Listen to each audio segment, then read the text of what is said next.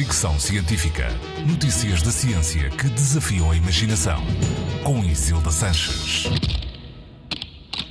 Parece coisa de ficção científica, mas não é. Está cada vez mais perto de se tornar realidade e acredito que haverá muita gente interessada. Falo de uma prótese de memória.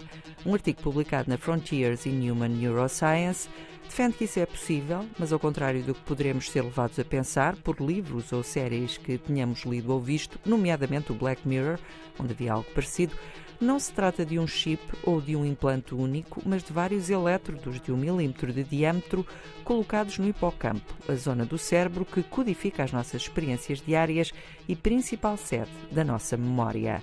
Esta técnica, desenvolvida por investigadores americanos ao longo dos últimos 10 anos, surge como uma forma única de estimulação cerebral que aumenta a capacidade das pessoas recordarem informação nova.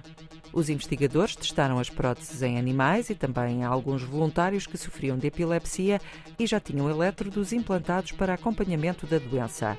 Os resultados foram encorajadores.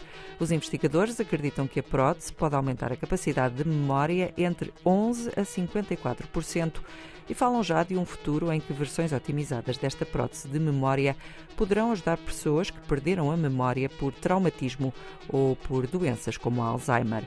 Ainda assim, por enquanto, não está previsto nenhum uso clínico para esta prótese em desenvolvimento.